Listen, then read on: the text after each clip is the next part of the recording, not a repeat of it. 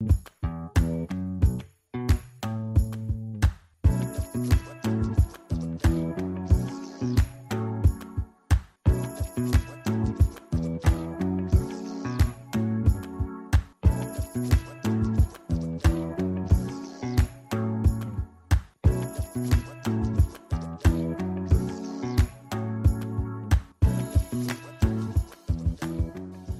Olá, olá, seja muito bem-vindo, seja muito bem-vinda a mais um encontro. Bom, eu sou o Mário Porto, estarei com você nessa, nesse dia tão especial aqui para a gente falar de mais um tema super importante que é storytelling e escrita criativa com habilidades, com uma habilidade de comunicação. Hoje meu convidado é especial, que é o Dimitri Vieira, que é especialista nesse assunto, é LinkedIn Top Voice 2019, é um cara que já vem fazendo um trabalho incrível sobre esse tema, além de ter, a gente vai falar um pouco mais, que tem curso específico sobre esse tema, inclusive.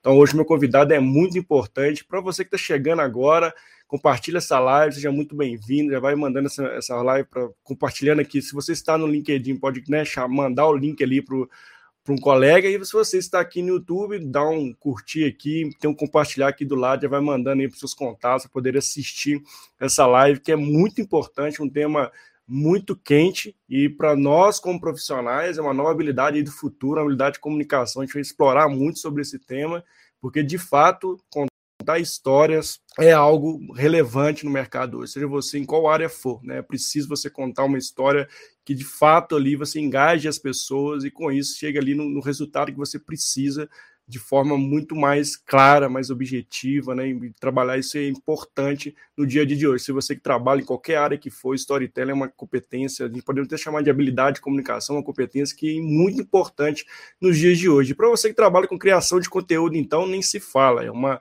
você precisa se especificar muito sobre esse tema, né? Saber muito contar essas histórias para você ser bem claro ali, engajar seu público, né? Seja lá qual público seja o seu, seu foco ali principal na sua criação de conteúdo. Então hoje é uma live muito especial, né? O Dimitri Vieira topou tá conosco aqui nessa noite. Então lembrando, né? A gente faz toda semana uma lives aqui no Faça Seu Futuro, Faça Você Mesmo. Essas lives depois elas viram podcast, inclusive com o mesmo nome, Faça Seu Futuro, Faça Você Mesmo. Depois nós fazemos um resumo de toda essa live com conteúdos especiais. A gente pega pincela aqui para você todos os conteúdos, tudo que a gente falou aqui durante a live. Isso gera um conteúdo bacana para você, para chegar, para você poder compartilhar, poder usar no seu dia a dia, enfim, todo o objetivo principal de, dessas lives aqui é levar conhecimento né, e te ajudar de alguma forma. Então, todos os tudo que a gente puder chegar de informação para você, a gente faz, seja aqui no YouTube, gravando essa live, seja no Spotify para você escutar essa live, e seja também depois você ver o conteúdo aí que a gente visual que a gente lança alguns dias pós aqui a live. Então, para você que está curtindo muito essas lives, já manda aqui um joinha, já vai compartilhando esse canal com seus contatos, para que a gente possa chegar para mais pessoas e possa de fato levar esse conhecimento e ajudar as pessoas, que é o grande objetivo aqui da live. Ó, já vou chamar um o Dinho Vieira já está ali me esperando aqui para a gente. Olha, lembrando que nós todos nós somos mineiros, então estamos falando direto das Minas Gerais aqui, de Belo Horizonte. Então descobri que o Dinho também aqui é meu conterrâneo, mora aqui do lado, inclusive. Negócio que a gente faz a live aqui, no, tudo juntinho aqui. Mas vai ser muito legal aqui conhecer o Dinho, conhecer o trabalho dele e, no fim de tudo aqui, você que está aí nos assistindo, interage, mande sua pergunta, aproveita, explore bem esse tema, que eu tenho certeza que ele impacta a sua vida profissional e a sua vida pessoal também, né? Então, Vamos, vamos chamar o Jimmy aqui para a gente já começar aqui nossa, nosso bate-papo. Olá, Jimmy, seja muito bem-vindo, tudo bem? Fala, Mário, tudo certo por aqui? Eu sei como que tá.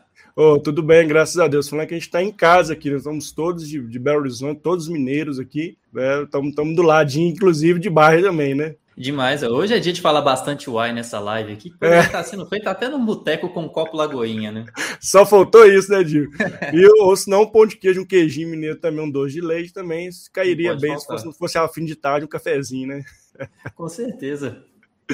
Ô, Jimmy, muito obrigado por ter aceitado o meu convite, viu? Fico muito feliz né, de você estar conosco aqui nesse momento para falar um pouco de um tema falar não, falar muito de um tema importante, né, que está muito em voga aí. Sei que você já vem ao longo de sua carreira falando muito sobre esse tema, inclusive fez um curso sobre isso. E eu queria que você se apresentasse para a turma, até a gente entrar aqui no tema. Eu gosto muito, a gente tem um hábito aqui nas lives, né, nos nossos bate-papos, de conhecer a história das pessoas. Eu acho isso muito legal, a gente se conecta, né? E além de se conectar, a gente vai pegando vários aprendizados ali durante a, quando ele conta essa história. Eu queria que você falasse um pouco do Jimmy, como depois no finalzinho, você só como storytelling e a escrita criativa entrou na sua vida. Beleza.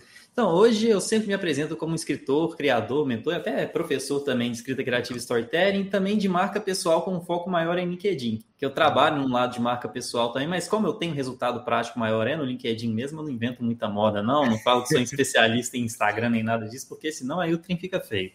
Mas, assim, eu sou formado em engenharia, eu não tenho uma formação Olha só. coisa de comunicação ou jornalismo ou publicidade, nada disso, mas eu sempre tive uma paixão muito grande por coisa mais relacionada a histórias. E isso Olha foi assim, desde música até cinema. E aí teve uma fase que a literatura começou a entrar muito forte, que aí foi muito a partir lá de 2013.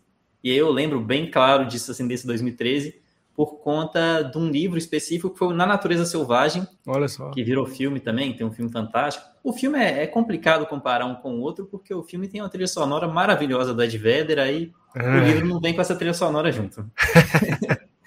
Mas aí uma coisa que me marcou muito desse livro é porque o Christopher McCandles ele tem uma habilidade assustadora de soltar citações assim em momentos de uma conversa do dia a dia, uma conversa de bar, ele vai e solta lá, cita Tolstói e vários outros autores assim gigantescos. E no momento que eu li aquilo, eu falei assim, eu quero ter essa habilidade também. Aí eu comecei a ler muito mais, comecei também a ter uma habilidade, assim, um costume, não necessariamente habilidade, de fazer anotações hum. para ter isso tudo registrado, até para ajudar a lembrar. E aí depois eu descobri um outro camarada, um outro escritor que chama Hunter Thompson, e ele hum. tinha o hábito de reescrever outros livros na íntegra. Ele chegou a fazer com o Grande Gatsby isso, palavra por palavra. Olha aí só. eu falei, pô, eu não, eu não vou reescrever um outro livro na íntegra, mas eu ia lendo os livros e quando tinha algum trecho que eu gostava muito, eu pegava, tirava uma foto. E você ia fazendo os, os, resumos mesmo do, do, de cada trecho do livro mesmo, Você ia anotando assim? Não, eu reescrevi, assim, reescrevi um parágrafo específico. O livro todo, não. Ah, Quando sim. eu vi algum parágrafo assim, que eu achava muito bom, alguma descrição muito forte, ou alguma Legal. coisa que me tocava muito para algum ponto, eu deixava lá a foto registrada. Eu não lembro uhum. qual era o meu celular da época, mas era um celular antigo, eu lembro que não dava para ver muito bem a foto, não.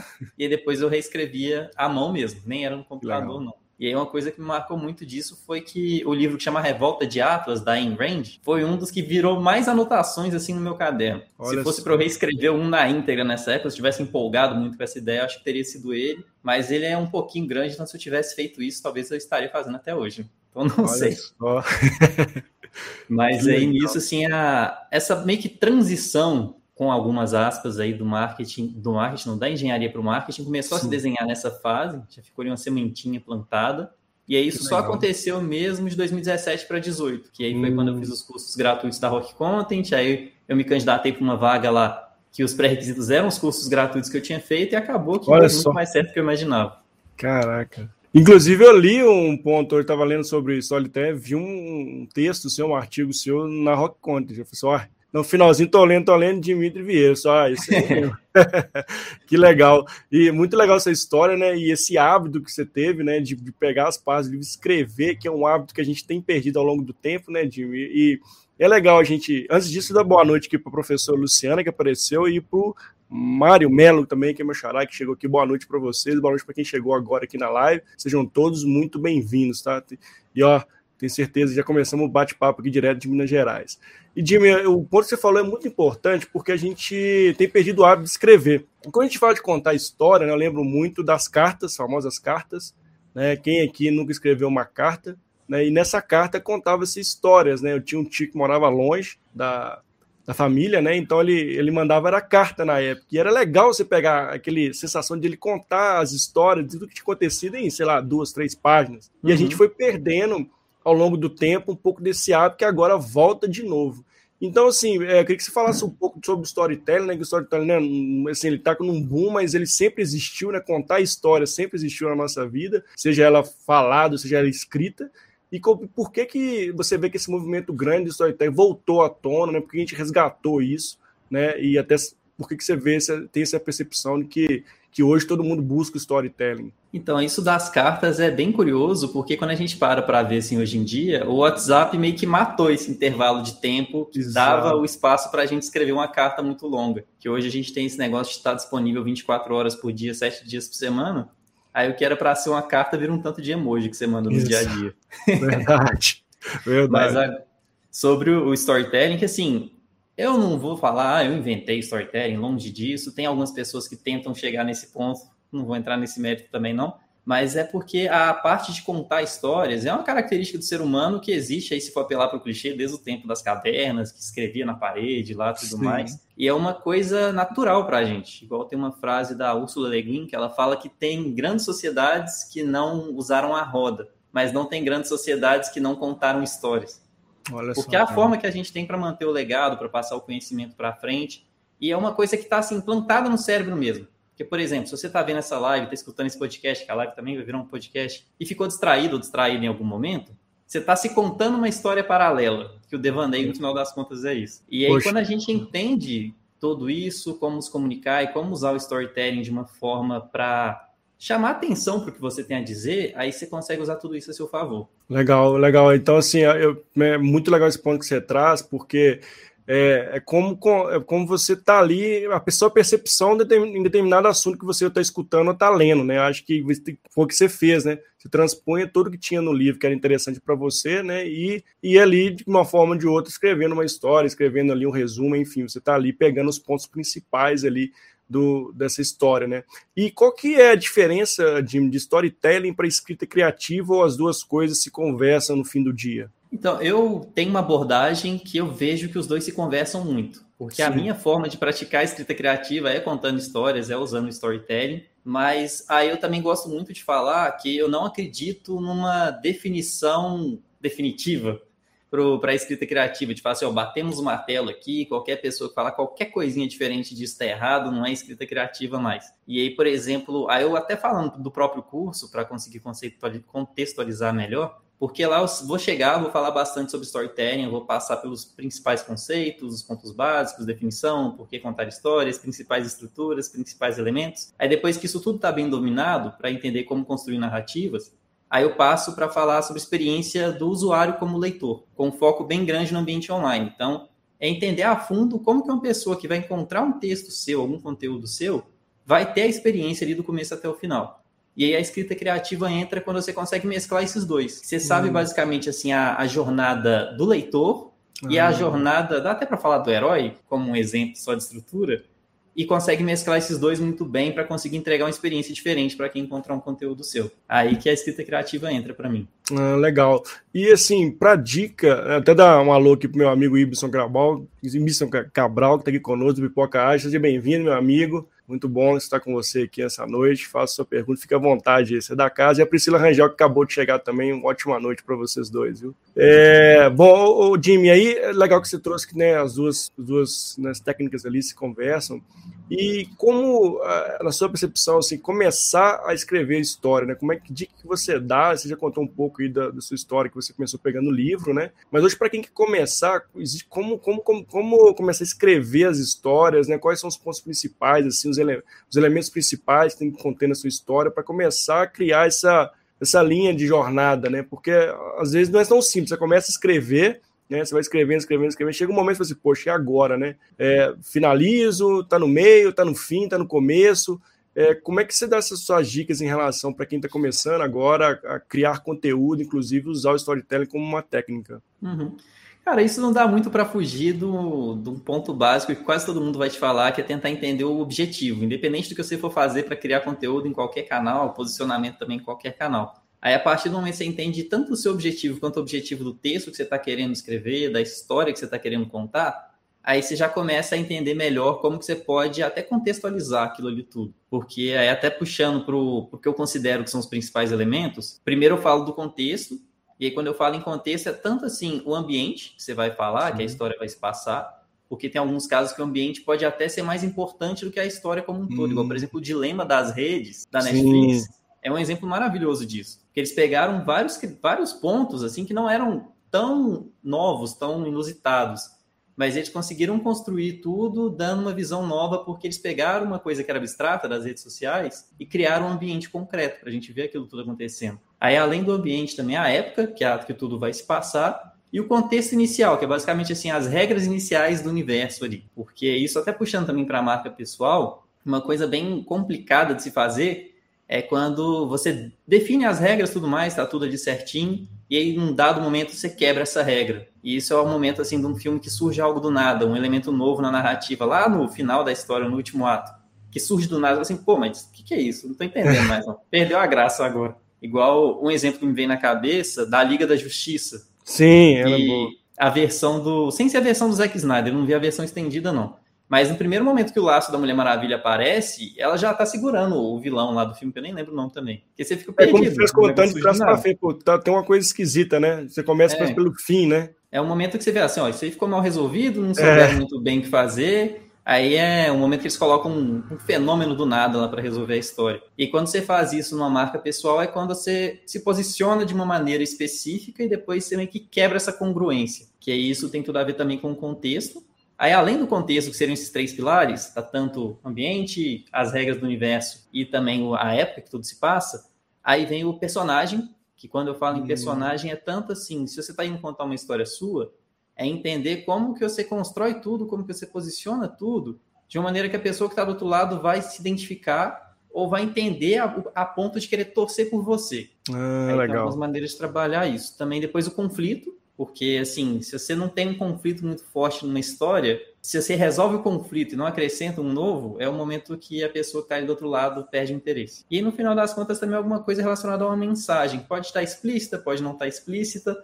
mas que é o que a pessoa vai carregar da sua história para querer recontar ela para outras pessoas. Aí, assim, já dá para dá trabalhar bem, para começar Nossa. a brincar tem vários elementos importantes que você trouxe, e eu lembro muito das grandes marcas, né, de, por exemplo, Coca-Cola, dúvida, esse posicionamento, como que storytelling é tão importante, né? Vocês começam a se posicionar né, no mercado contando a história da marca, né? E aí, quando a gente uhum. transpõe isso para nossa marca pessoal, é a mesma, a mesma situação.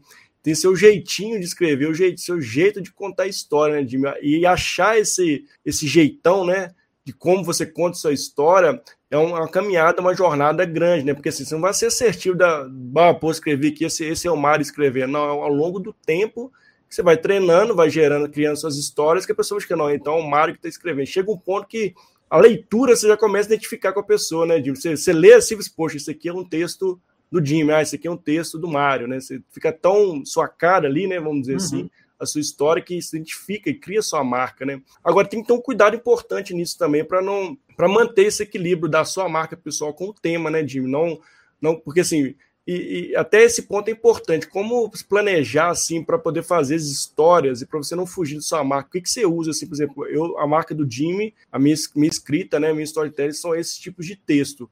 E manter isso é algo difícil, né, esse tipo de conteúdo. Que, como que seria uma dica né, para as pessoas que vão começar a criar sua marca, escrevendo, sua, criando suas histórias, né, para manter esses conteúdos que não fujam ali da sua marca pessoal, tomar esse cuidado? Que dica que você daria assim, para essas pessoas? Uhum. Aí você fala mais em relação a tema e assunto mesmo? É, tema e assunto, né? Para não fugir muito da sua marca pessoal ali. Como é que você vai criando essa identificação, né? Por exemplo, ah, eu uhum. gosto muito de falar sobre o futuro do trabalho. Então, assim, eu tenho que ter esses conteúdos muito claros, né? Para não fugir ali do futuro do trabalho, enfim, começar ou a pesquisar, né? Ou, ou manter meu ritmo ali para não fugir muito da minha marca pessoal, que costuma acontecer também, né? Sim. É, aí eu acho legal que tem uma coisa que o pessoal gosta muito de falar, que é aquele negócio de não se posicionar, já é um posicionamento, que é uma cobrança para fazer todo mundo Sim. falar sobre tudo, né? É, e é. não necessariamente você tem que falar sobre tudo, se você não se sente à vontade para falar legal, sobre alguma coisa. Legal, importante.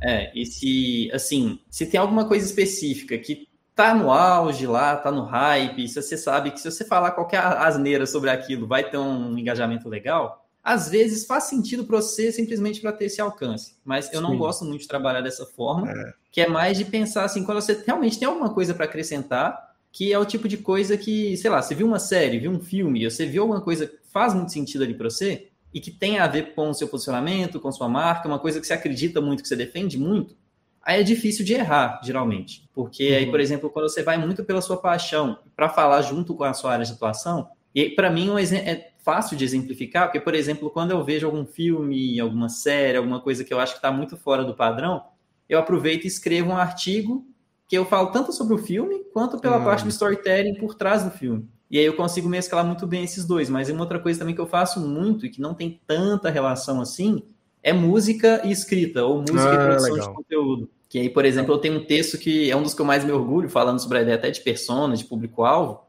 que em vez de eu ficar falando sobre a definição, sobre essas coisas de uma maneira muito mais técnica, eu peguei e falei ali sobre os Sex Pistols, falei sobre os Ramones, mostrei o contraponto, como cada um trabalhou, e aí já tem todas as implicações ali sobre como que funciona trabalhar com uma persona, focar mais pela autenticidade e o que, que pode trazer de positivo e negativo. Eu acho que dá para pensar mais ou menos por essa linha, que assim, se você tem suas paixões muito bem definidas, você sabe quais são os seus valores, você entende sua área de atuação bem, seu nicho, o que, que você vai escrever sobre, se você não fugir muito disso, não tem erro. Mas se quiser ousar de vez em quando arriscar também, pode mandar ver. Ah, legal. É, é, é, muito bacana que você traz, porque assim, muitas vezes a gente vai muito no, no efeito manada ali. Ah, apareceu. Eu vi vários textos, por exemplo, ah, do, por exemplo, do nosso falando do Cruzeiro, que a gente está aqui em, em, Minas, né? Ah, o Fábio saiu. Aí teve vários textos de pessoas que talvez nunca comentariam sobre esse texto, aproveitaram é. o momento para escrever sobre, né? Então eu vi assim, muitas pessoas que eu já acompanho, que vê, poxa, o cara saiu todo do foco dele ali, que é falar de um determinado tema. Por isso eu quis trazer esse ponto aqui, que é tão importante, porque às vezes a gente tem que fazer isso que você mesmo disse, né? Qual a conexão com a minha marca, com o meu conteúdo em relação ao que aconteceu, né?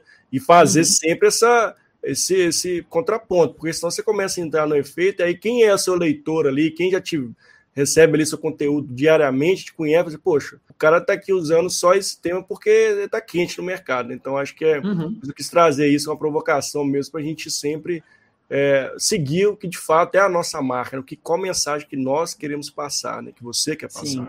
Isso é até fácil de reparar no final das contas, quando você é. nota que a pessoa está sempre ali. Eu não falo nem surfar na onda, é mais pegando jacarezinho mesmo. Que vê um negócio muito em alta, mas opa, dá um pulo ali também. Deixa eu entrar ali também, né? É. aí aparece muito conteúdo, por exemplo, falando do caso do Fábio.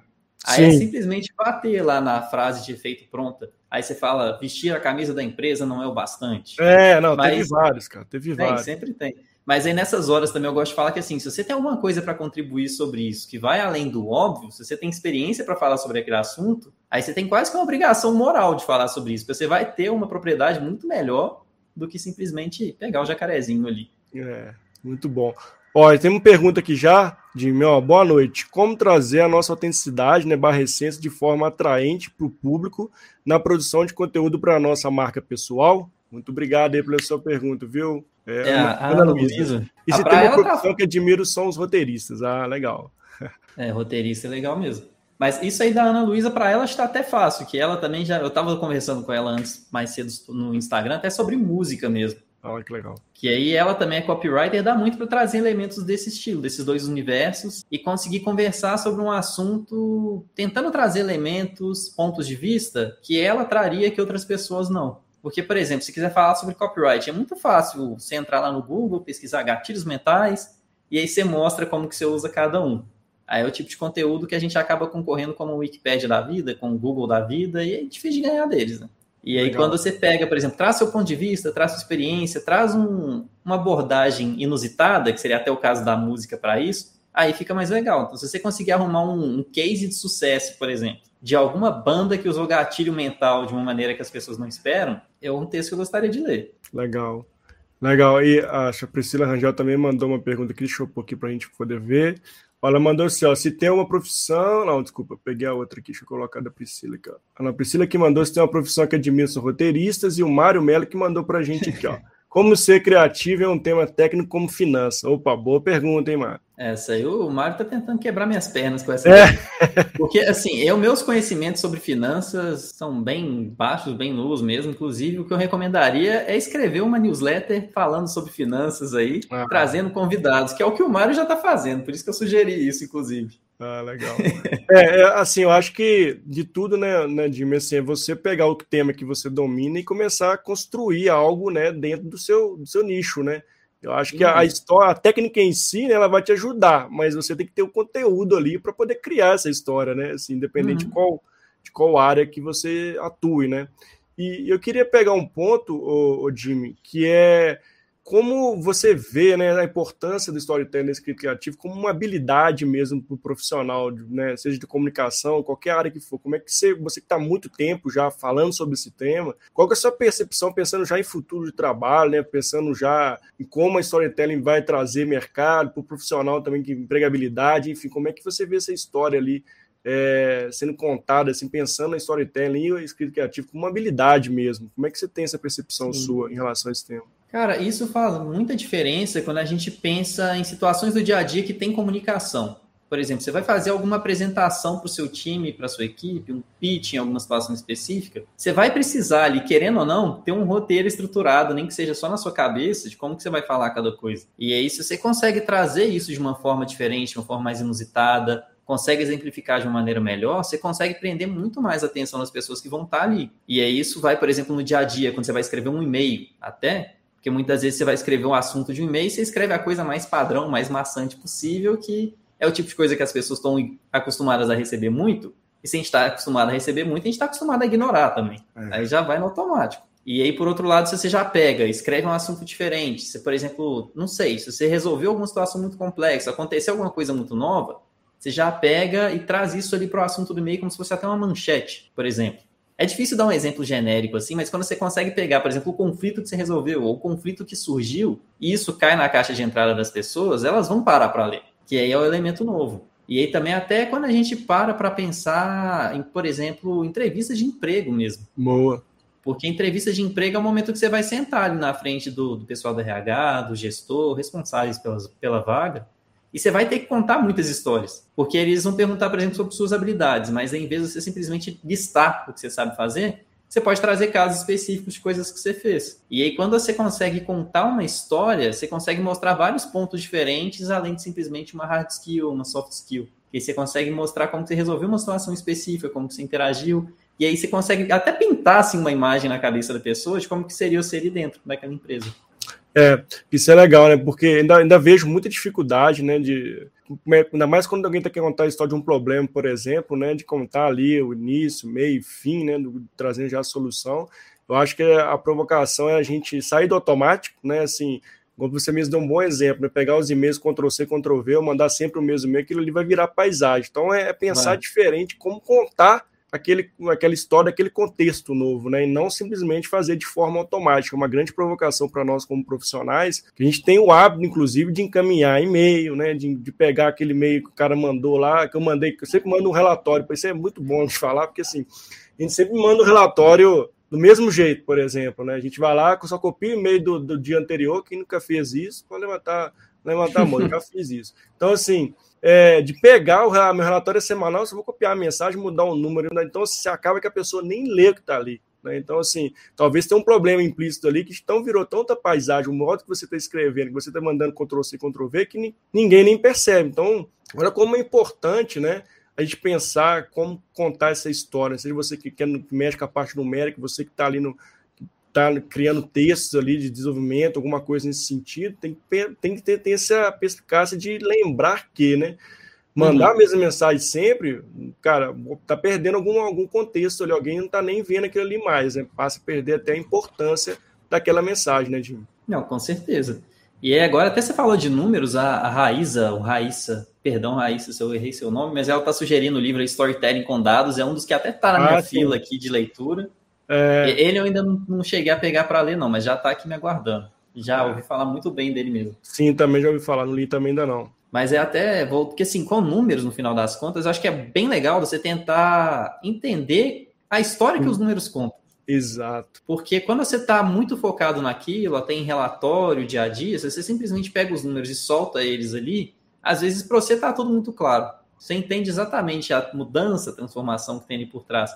Mas para uma pessoa que está simplesmente chegando, batendo o olho, ela não vai entender tão bem. Às vezes ela pode até ficar sem contexto para entender se teve uma evolução, se Sim. caiu, se está dentro do esperado, se não está. E aí, se você pega e transforma isso num, numa história mesmo, no final das contas mesmo, você consegue, às vezes, transformar aquele número num conflito, numa resolução. E aí é muito legal pensar até na ideia de dualidade entre assim, problema e solução. Sim. Porque, principalmente quando a gente está falando muito de números, dentro de empresa principalmente, tem envolvido algum desses dois. É um problema sendo resolvido ou a solução que já foi encontrada. É. E aí, quando você consegue trazer isso aí para os números, aí você leva a sua comunicação para outro nível. É, a gente tem que, ser, tem que provocar, sempre falo que uh, contar a história é uma habilidade do futuro, né? A gente precisa praticar isso, inclusive, para praticar isso precisa sair do automático, né? Não uhum. dá para pegar as mesmas mensagens a gente vai conseguir passar, né, querer resultados diferentes, né? A gente vai ser sempre os mesmos resultados.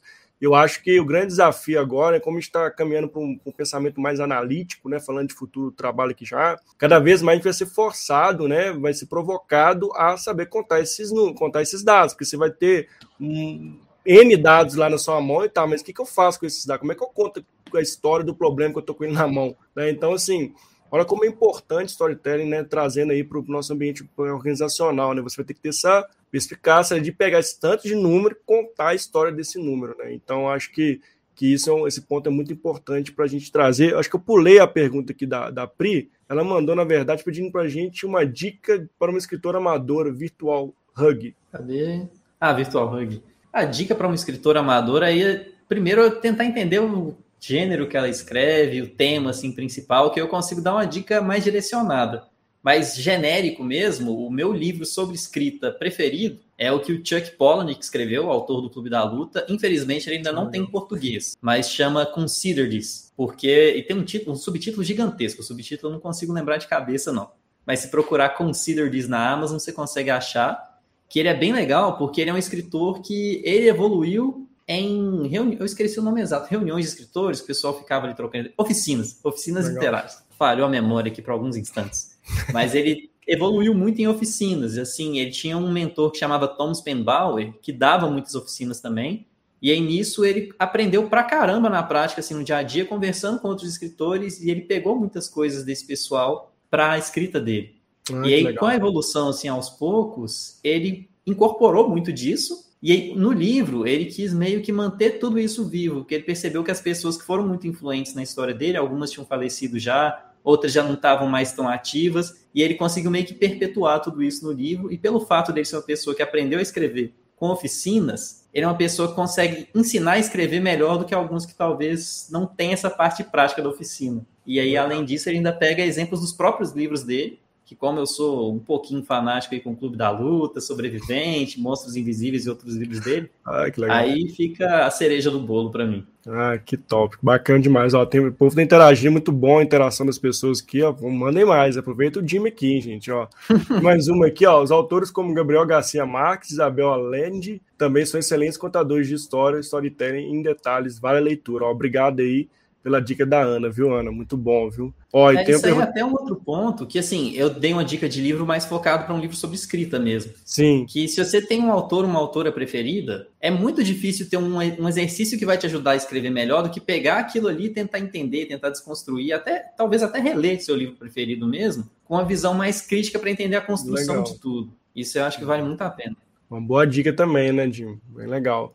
Ó, e aí o, o Enos mandou pra gente, ó, fala Jimmy Mário, tudo bem? Quando você, quando você gosta de vários assuntos, como poder abordar isso sem parecer aleatórios demais? Boa. Ah, isso aí não é necessariamente um problema. Se esses assuntos surgem para você naturalmente, no caso do Enos mesmo, ele fala principalmente de inglês no LinkedIn, mas ele também tem uma comunicação assim mais descontraída, às vezes traz um meme ou outro por lá também. E aí, se isso faz sentido para ele, eu acho que faz total sentido manter. E aí é só não se desviar tanto, não se afastar tanto da linha principal. No caso dele, se eu não estiver falando besteira, seria o inglês mesmo. Porque, por exemplo, se você começa a falar só de meme, ou então você começa a falar muito de carreira. É. Porque, assim, se você for escrever muito no LinkedIn, temas em alta. Falar sobre carreira, falar sobre RH, criticar é. RH, criticar empresas, criticar fanfic. Você já tem cinco temas aí. Cara, eu sou de RH. Escrever fazer até uma, um parênteses, sou de RH, eu vejo isso direto, cara. Deve ser o maior, tema do LinkedIn, deve ser o cara falando bem do RH ou falando mal do RH e é isso. Concordo plenamente você falou, exatamente. Que, se você começa a pegar esses temas, você vai ter cinco posts aí por semana falando sobre esses cinco. Sim. Mas aí talvez se você quer falar sobre inglês, sobre escrita criativa, sobre storytelling, algum desses outros temas, o pessoal que te acompanha não necessariamente vai te enxergar atuando nessa área. Você pode ter sua visibilidade lá toda, mas aí tem que entender se faz sentido ter essa visibilidade ou não. Legal.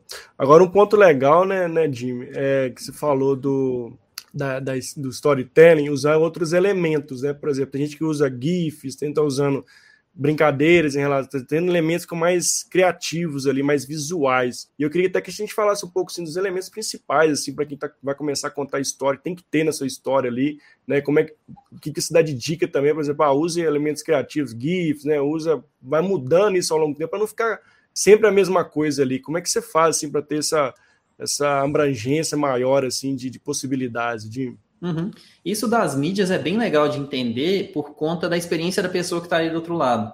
Porque, assim, se a gente for escrever um artigo, aconteceu algumas vezes, por exemplo, eu pegar um texto, escrever assim de cabo a rabo e não ter, ter, não ter imagem nenhuma, não tinha negrito nenhum.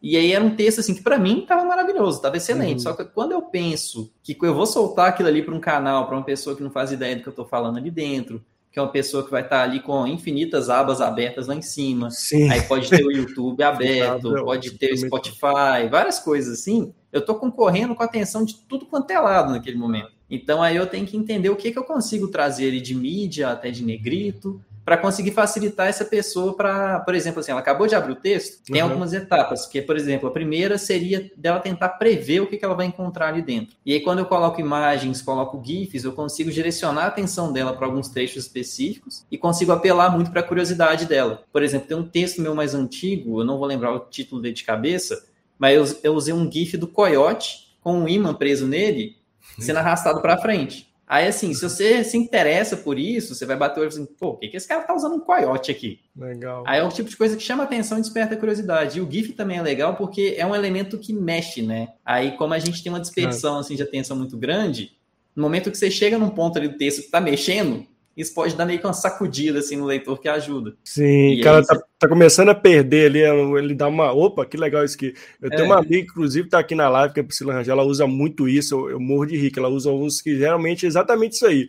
Quando você muda, e ela usa muito no ambiente corporativo, né? Nós trabalhamos junto, eu acho isso super legal. Até uma dica para a gente dar aqui para as pessoas que estão nessa live, estão escutando esse podcast, que, cara, olha, isso é muito importante para você, de fato, voltar ali a atenção das pessoas, porque como uhum. muitas vezes a gente está no ambiente, falando agora, pegando fazendo um contraponto aqui do um ponto aqui que o Jim falou do, do LinkedIn, mas trazendo para o ambiente organizacional. Isso é muito sério, porque às vezes você está falando muito de números, muita coisa, muita coisa, você coloca ali uma quebra, né?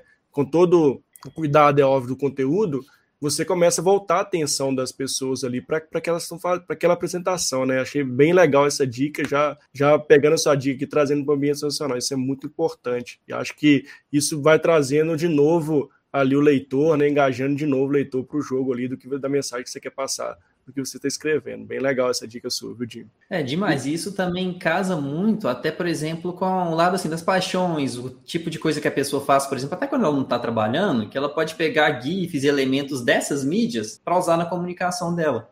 Porque, Sim. por exemplo, o Big Brother agora está em alta. Se você gosta muito de Big Brother, se você acompanha, você está por dentro de tudo, e faz sentido com a sua comunicação no dia a dia, você pode tentar pegar algum GIF, alguma situação que está em alta incorporar ali. Você vai conseguir chamar a atenção de outras pessoas também vão entender logo de cara. Legal, legal, bacana. Ó, e mais uma que mandou para não sabia que gostava do Clube da Luta, podcast Clube de Aspas, achei que vinha do nada.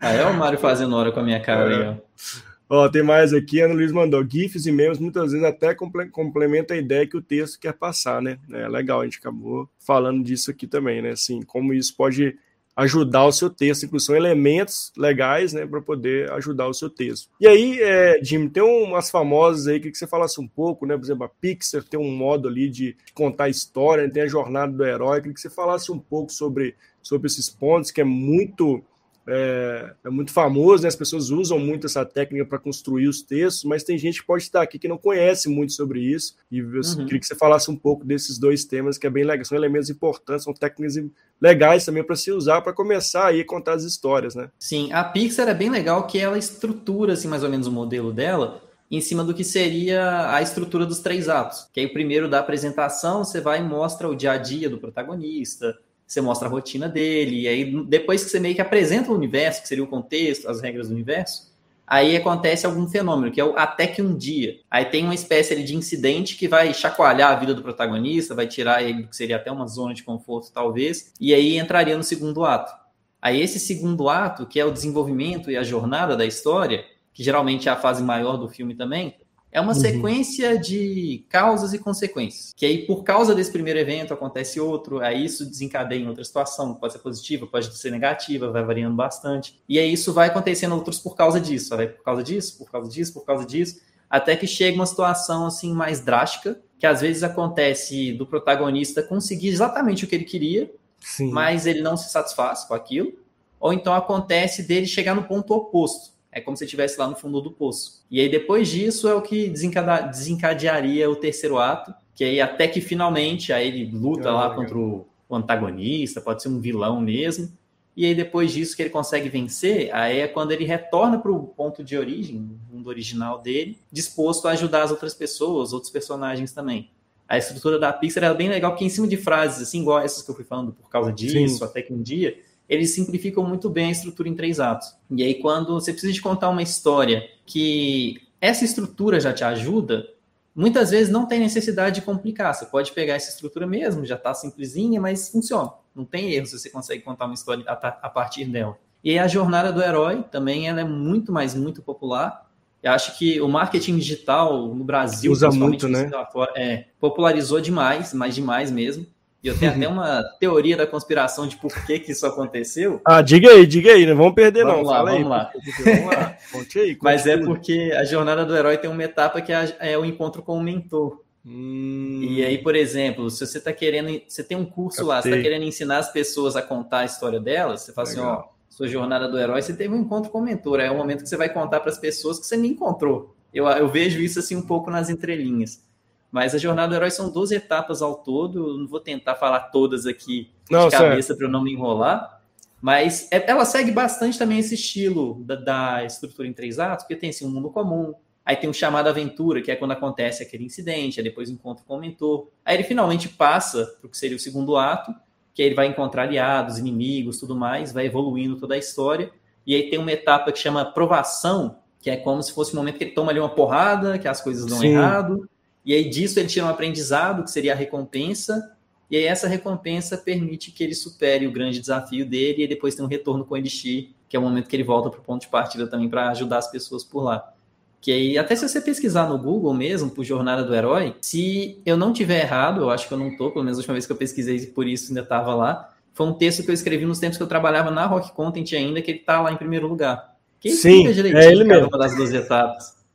É ele mesmo. Ele mesmo. Ele estava por lá ainda. Não, e, e, é legal, né, o Jim falar isso, porque são técnicas assim tão né, públicas, né, que é um modo das pessoas também começarem a, a escrever, né, contar a história e tá ali, que são sim, você começa a pegar até os seus desenhos animados que você assistiu, né, Homem-Aranha, enfim, tipo, de contar vários aqui, que é tá muito explícito ali cada etapa dessa, né? Então, é legal de trazer esse ponto aqui para as pessoas uhum. começarem, poxa, tem um caminho aqui que eu posso começar a, a, explorar mais sobre como escrever, né, fazer histórias, tá, contar as histórias e ter uma escrita criativa, né, Jim? Demais, assim, se a gente olha até os Vingadores, é. o arco narrativo todo que eles criaram foi uma jornada do herói gigantesca. Porque tem uma etapa, inclusive, que fala que o herói tem que escolher ali sobre um benefício próprio, um benefício individual, ou um benefício público. É o momento que ele se sacrifica ali de alguma forma, muitas vezes até sacrifica a própria vida. É. E aí eu não, eu não vou dar spoiler, porque eu espero talvez que você já tenha assistido, mas Sim. quem assistiu Vingadores sabe do que, que eu tô falando, que acontece justamente isso. E aí a ideia é tentar entender como que você pode mudar um pouco essa, esse jogo inteiro da jornada do herói, porque Entendi. é uma coisa que já foi tão repetida que mesmo quem não conhece, não sabe exatamente o nome das etapas, já tem aquilo ali no, no subconsciente. Já é, é tá gravado, né? É, é tá por, por, conta de muita exposição a histórias que a gente viu nesse formato. Porque se a gente pega, por exemplo, Batman Begins, vai ter uma jornada do herói ali. Sim. Filmes de super-heróis são clássicos. São clássicos. E aí, aí o ponto é tentar entender uma forma de mudar um pouquinho para tentar surpreender a pessoa que está do outro lado. Porque senão aí também perde a graça. É. E, Jim, quem são suas referências assim, nesses dois temas assim, para você, que você segue assim, poxa, essas pessoas que fazem algo legal eu vou fazer uma pequena modelagem ali para o meu trabalho. Quem você dica assim de referência mesmo desses temas, na sua visão? Mas na escrita mesmo você fala? É na, escrita, assim, sim, tá. na escrita, né? Pode poder pegar esses dois ganhos, na escrita criativa, no storytelling, que você vê assim, poxa, esse, hoje essa aqui é uma referência para mim, assim, que eu sempre acompanho o trabalho, acho legal, né? Acho que dá para poder pincelar ali pontos para poder trazer para o meu dia a dia. Uhum. Na escrita, assim, o principal é o Chuck Palahniuk, o autor do Clube da Luta, que eu tenho todos os livros dele. Tem alguns ainda que eu não li, que eu tô aqui para ler também, mas todos que eu li, assim, eu gostei demais. Ele só me decepcionou em um, que foi o... Eu não lembro exatamente o nome do livro, mas se me perguntarem algum, algum livro dele e falarem esse, esse eu não gosto dele, não. É porque esse livro ele tentou fazer uma sátira ao tema do universo ali dos 50 tons de cinza. Ele foi brincando tanto com esse negócio, com esse universo, foi levando tão longe que aí acho que passou do ponto. Mas de mais de 20 livros que eu li dele, esse foi o único que me decepcionou, então gosto demais dele. E ele tem um estilo de escrita assim que eu acho fantástico, porque tem um Legal. senso de humor muito diferente também, frases mais curtas. E aí até o fato do, de eu gostar tanto dele fez o livro de escrita dele ser muito bom para mim, né? Porque os exemplos Legal. que ele foi citando já estavam ali. E um cara que, assim, eu me inspiro muito também, tanto em escrita, mas que já vai um pouco mais pro lado da música. Ah, na verdade, são até dois. Um é o Frank Turner, que ele é um, ele é um cantor britânico, que, assim, eu me, eu me identifico demais com o estilo dele de contar histórias, de escrever, Legal. até das músicas como um todo. E também um outro que chama Scott Hutchison, Hutchison oh. do Frightened Rabbit que aí já é mais uhum. puxado para a música, mas ao mesmo tempo, que assim, eu sou uma pessoa que escuto música quase 24 horas por dia, então muitas vezes eu puxo mais inspiração para a escrita Legal. até da música do que de outros livros. Acho que os principais seriam esses, mas aí puxando para a jornada do herói, para quem quiser aprofundar, quem quiser conhecer melhor, vale muito conferir o livro do Christopher Vogler, que chama Jornada do Escritor. Hum, que ó, que legal. Diferente o nome, né? É. Isso. É porque ele pegou a, a, estrutura da jornada do herói, que hum. quem fez foi o Joseph Campbell, e aí ele adaptou para o universo do cinema. Ah, legal, legal. Aí ficou uma abordagem mais tranquila, que aí vale muito conferir esse livro dele também. Poxa, que legal. Ó, e o Mário mandou aqui também, ó, este novo projeto conjunto, né, de contos, né, em parceria com o Michael, é de, é de onde surgiu as baleias, de Então, é porque saiu hoje a antologia que o Michael Moura está organizando. O Michael é meu parceiro, meu sócio também, se eu quiser falar de uma maneira mais chique como host lá do Clube da Aspa, que é o nosso podcast, Sim. que aí saiu hoje a antologia que chama Baleias Encalhadas, São Baleias Suicidas, que o Michael ah. ele gosta de uns títulos um pouquinho peculiares, Sim. até pegando inspiração lá no Android, como é que é? Android sonham com ovelhas elétricas. Android, é alguma coisa assim. É o filme que, o livro que originou o Blade Runner. Hum, poxa. Gente, eu não sei quanto a vocês, mas o Jimmy tá dando um show aqui de referências. Eu depois vou escutar esse, esse podcast, vou ver essa live umas quatro vezes para pegar essas referências. Assim, só dicas fantásticas, muito importantes para a gente. Então, assim, seja você está criando conteúdo, seja você no ambiente organizacional, pega a dica, né? Fica, fica a dica, né? Então, assim, vai estar tá composto aqui no material que a gente faz pós as lives aqui. Vou pegar todas essas referências do Jim e vai estar tá para vocês aí, para vocês consultarem aí. Podem ficar tranquilo. Lembrando que, ó, meu convite para você seguir o Jim, o Jim está em todas as redes sociais possíveis. Né? O Jim tem um curso pessoas me xingarem lá. Eu só não tô no Twitter para não me xingarem ah, lá. Tudo bem, então abre essa, não tá no Twitter. e o Jim tem um curso, inclusive, sobre storytelling escrito criativo. Terminou ontem, né? A gente não conseguiu fazer a live antes, mas ontem terminou aí. O, o curso do Jim vai ter mais, com certeza, ao longo desse ano. Fique, fique ligado nas redes do Jim aí. O curso sobre storytelling escrita criativa, inclusive. Então, meu convite para você. E, e Jim, eu queria, já caminhando aqui para a gente tá, tá aqui para o finalzinho da live, passou rápido demais, né? Nossa senhora, começando daqui a pouquinho já está acabando. Mas eu queria que você trouxesse as grandes marcas, né? Tem muito storytelling legal das grandes marcas, né, Jim? Eu queria que você trouxesse, assim, que, quais das, das marcas você vê se, poxa, esses caras brilham. Lógico que tem Coca-Cola, que a gente já conhece, tem outras, assim, mas qual para você, se fosse, fosse essa história aqui, de fato é fantástica, na sua visão, quando se fala de marca hoje aí no mercado? Tá, eu vou falar o exemplo que eu fiquei sabendo, assim, de uma maneira inusitada. Foi uma campanha que fizeram em Pernambuco, foi com a torcida do Esporte Recife. Olha e que eu nunca tinha ouvido falar nela, até eu li um livro da Lisa Crom, que chama Story or Die, ele também ainda não foi traduzido para português. Mas ela estava falando sobre isso. Eu falei assim, caramba, não é possível que ela está citando isso, eu nunca ouvi falar nisso. E eu fui pesquisar no YouTube, não tinha um, um, vídeo dessa campanha sem Olha. legenda em inglês, que foi a, a Ogilvy que fez que a ideia da campanha foi assim, eles estavam querendo aumentar o número de doadores de órgãos lá no, lá, em, lá no Recife. E aí não conseguiam fazer isso. Aí tem que, até que chegou um momento que eles decidiram usar uma campanha assim, em torno do esporte, de falar assim que depois que você morresse, depois que você falecesse, você continuaria torcendo para o esporte de alguma maneira. Nossa, e aí, por exemplo, é, aí fala assim, ó, você vai, é, meu pulmão vai continuar respirando o sangue, o, o sangue não, o ar rubro-negro do esporte. E aí Olha, tem até uns torcedores que aparecem falando que se eu doar meu olho para um torcedor do Náutico, ele vai estar tá torcendo para o esporte. Olha aí algumas coisas bem nessa linha. Pois é, aí foi muito forte. Aí se pesquisar Poxa. alguma coisa nessa linha, assim, esporte Recife, campanha de doação, é capaz que encontre. Mas aí também, se precisar, eu te mando o link direto para o YouTube. Tá acho que eu vou te dar um trabalhinho bom de referências aí, mas nesse eu te ajudo. eu me ajuda as referências, por favor, de... tem muito. Pode deixar. E de é legal, né? É até bom a gente falar sobre as empresas, né? Como as empresas estão se preocupando agora em contar as histórias da marca, né, Jimmy? Como isso reverbera ali para o SD da vida, né, para o Glassdoor ali, para como essa marca chega para o novo empregado que vai chegar, né, que vai ser admitido. Isso é muito importante, né? Por exemplo, você começa a se engajar tanto com a marca e você fala assim, nossa, que história legal, essa história tem semelhança com a minha, né? E eu queria até que você falasse um pouco como é que você vê assim, essa preocupação das empresas, né, em de fato contar uma história que seja óbvio, autêntica, né? Mas que uhum. engaje, cada que as pessoas conheçam esse engaje e tragam os melhores ali para né, as pessoas mais engajadas ali, mais motivadas para trabalhar nessa empresa. Você vê esse movimento muito forte das, das marcas? Não, demais. É porque eu acho que o pessoal começou a entender que tem um propósito bonito que no final das contas diz que você está querendo salvar o mundo e melhorar as coisas para gerações futuras, está um pouquinho batido, né? É, Vende um quadro bonito para colocar na parede, mas está tá meio batido. É. Aí, em vez de fazer simplesmente isso, estão tentando contar a história e aí trazendo muitas vezes assim, a história de criação da empresa, a história do, dos fundadores. E aí quando você pega isso e consegue transportar a essência do que as pessoas acreditam para a empresa, você consegue criar uma cultura muito mais forte.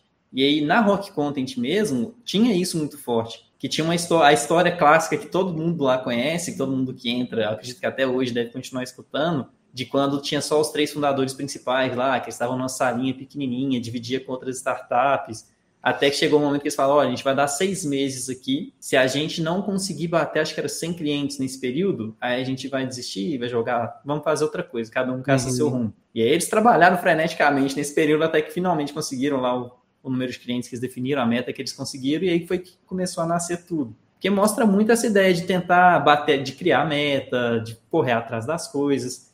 E isso eles conseguiam transferir de uma forma muito forte para o pessoal. E eu tenho que até usar esse exemplo porque eu, como empresa, eu sou uma eu presa, então não consigo falar o, o exemplo da cultura que eu coloco. Mas Sim. o pessoal da Rock tinha isso muito forte. Mas quando você transmite a história do fundador, até a, a Magazine Luiza mesmo, é um outro Sim, exemplo maravilhoso disso. Por exemplo, maravilhoso. É, é, legal você falar isso, né, cara? E isso é tão importante para não perder isso, esse senso de pertencimento né, das pessoas, porque a, uhum. vai entrando, vai chegando pessoas, vai entrando, vai saindo pessoas, e cara, isso tem que se manter, essa história tem que ser contada inúmeras vezes, né? Assim, comunicação só funciona depois de sete vezes você bateu nela ali, muitas desses números quantitativos. E, a, e acaba que a gente vai perdendo isso ao longo do tempo, e acho que o storytelling, né, vem, é, tanto a gente está falando muito sobre isso, inclusive, que é uma habilidade futura, na minha percepção, uhum. de como isso é importante, não deixar isso esfriar. Né? As histórias têm que ser contadas, para que cada vez mais você tenha pessoas que se identifiquem com sua história, consequentemente as pessoas vão estar mais engajadas, vão estar motivadas, e a gente não, e eu vejo ainda que tem um, movimento muito forte, as empresas estão colocando isso muito mais agora, você vê várias propagandas, né, que vai contando a história mesmo, pessoas, as próprias marcas, né, criando páginas ali, contando a história de como fundou, for, tendo muito mais visão. Antes a gente tinha pouca visão disso, as, as empresas não, não, pensavam muito nisso, né? E uhum. ou achavam que aquilo não era tão importante, né? Era, ah, minha história é essa e pronto, acabou. Não, né? Então acho que é tão legal de trazer esse tema aqui para quem está nos assistindo, seja dono de empresa ou esteja na empresa, sempre lembrar que a cultura, né, é de fato a história da, da, da, da empresa, né, cara? É, a maneira acho que é mais fácil até de manter a cultura viva é se você consegue manter a história viva. Legal. Até porque muitas vezes se você deixa a figura assim do fundador, do criador, do CEO ficar muito distante, não ter essa história assim no dia a dia, as pessoas olham para ele muito como se estivesse assim num patamar muito superior e é um momento que afasta e que aí não tem tanto mais esse senso de pertencimento. Aí não adianta você falar quantas vezes quiser que a empresa é uma família, que ela não vai ser uma família. E aí, é se você consegue trazer essa história para até. Eu não gosto muito de falar em humanizar simplesmente, mas de mostrar que tem uma pessoa de verdade ali, aí você consegue fortalecer isso muito mais. Legal, assim, ótimos pontos, Jim. Cara, estamos chegando, caminhando aqui para o final, né? Se alguém tiver mais alguma pergunta, pode ir mandando aqui. E passando para o final, eu sempre peço para o participante tá, de falar uma frase, Indicação não vou deixar, não, mas você vai ter que fazer uma frase. Deu indicação, muitas e muitas indicações aqui, que eu estou até perdido como é que eu vou fazer isso nos insights, mas eu queria que você trouxesse uma frase, algum, algum ponto importante que acha de dica para quem está aqui nos escutando. primeira vez que escutou falar, nunca tinha ouvido falar de storytelling, ou se já ouviu, ouviu muito superficial, né? O que, que você daria assim, de considerações finais aqui no seu ponto de vista sobre esse tema que possa contribuir para as pessoas que ou escutaram esse podcast ou passaram pela, pela live aqui ou estão aqui ainda conosco até o final. Tá, eu gosto demais de uma frase do, do Jack Kerouac, que ele fala que eu descobri que minha vida era uma vasta e reluzente página em branco e eu poderia fazer qualquer coisa que eu quisesse. Caraca, boa. Que isso assim, é uma coisa muito forte, até pelo ponto assim que às vezes a gente tem medo de escrever, de compartilhar é. nossas ideias. É. E aí quando você entende por esse outro lado, da liberdade de poder fazer o que você bem entende, aí é como se você chutasse o balde ali para escrever à vontade e parar de preocupar com isso. Eu gosto mais dessa frase dele. Cara, eu também tinha muita dificuldade, eu sou uma prova viva, que, cara, eu tinha muita dificuldade para escrever. E eu achava que, pô, eu tô escrevendo, o que, que as pessoas vão achar que eu tô escrevendo? Essa, cara, isso aqui, pô, alguém vai me criticar. E eu tinha, e quando isso eu comecei a escrever artigo, fiz o primeiro, opa, até que é legal, fiz o segundo, ó, tá melhorando, fiz o terceiro, tô com cinco artigos. E, cara, eu, eu me orgulho bastante disso porque eu tinha muita dificuldade em escrever. Até mesmo de, de fazer essas conexões, né? E até eu vou fazer o curso de DIM, fica dica também para quem quiser fazer o curso de DIM, porque assim, cara, eu achei tão gostoso escrever. E é legal você falar isso, porque você começa a, você começa a criar sinapses, né? De, de coisas que você cria ali no momento, poxa, se eu conectar com isso aqui, fica legal. Então, assim, você começa a exercitar muito, né? Eu achei bem legal essa, esse exercício da escrita, né? Não sei se está tão criativo assim ainda, mas está começando a, a, criar, a criar um, um, uns nexos legais. Mas eu, eu gostaria de dar até se falar isso para as pessoas que estão aqui com a gente, né? Tem que começar, né? Não tem que ter medo, né? De expor suas ideias, né? De, estar tá ali, pegar um conteúdo e colocar para as pessoas, porque assim, a gente acha, né? Eu acho que é uma, uma, grande, uma grande mensagem aqui, assim, todo conteúdo vai ajudar alguém, seja ele qual conteúdo for, né? Assim, se você está com uma boa intenção ali de, de, de mover, engajar aquelas pessoas positivamente, vai engajar essas pessoas positivamente, né?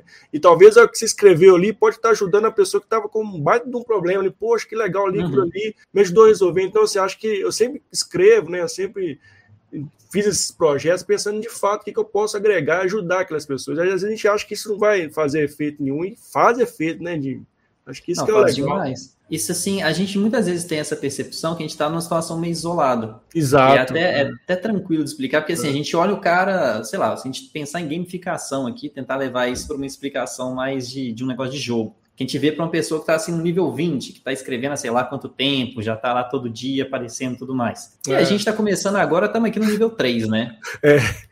Aí você fala assim, pô, eu não vou compartilhar nada aqui, não. O cara é. do nível 20 lá pode falar tudo muito melhor do que eu. Só que aí pode ter um do nível 2 que tá querendo passar pro 3. Exato, 3 é. E o do nível 20 não vai lembrar como é que explica para ele. Aí a gente Exato. que tá aqui no 3 consegue falar muito melhor. Pô, sim, sensacional. Jim, Jim, quero te agradecer, cara. Foi assim.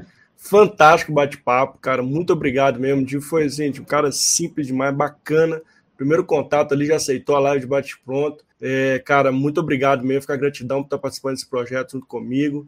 É, para quem está aqui na live, meu, muitíssimo obrigado. Tive o feedback da Ana aqui, muito obrigado. Né? Que bom, a Fran passou aqui, que é uma, foi uma gestora minha, então fiquei muito feliz de pessoas queridas que estão nessa live, a Pri também.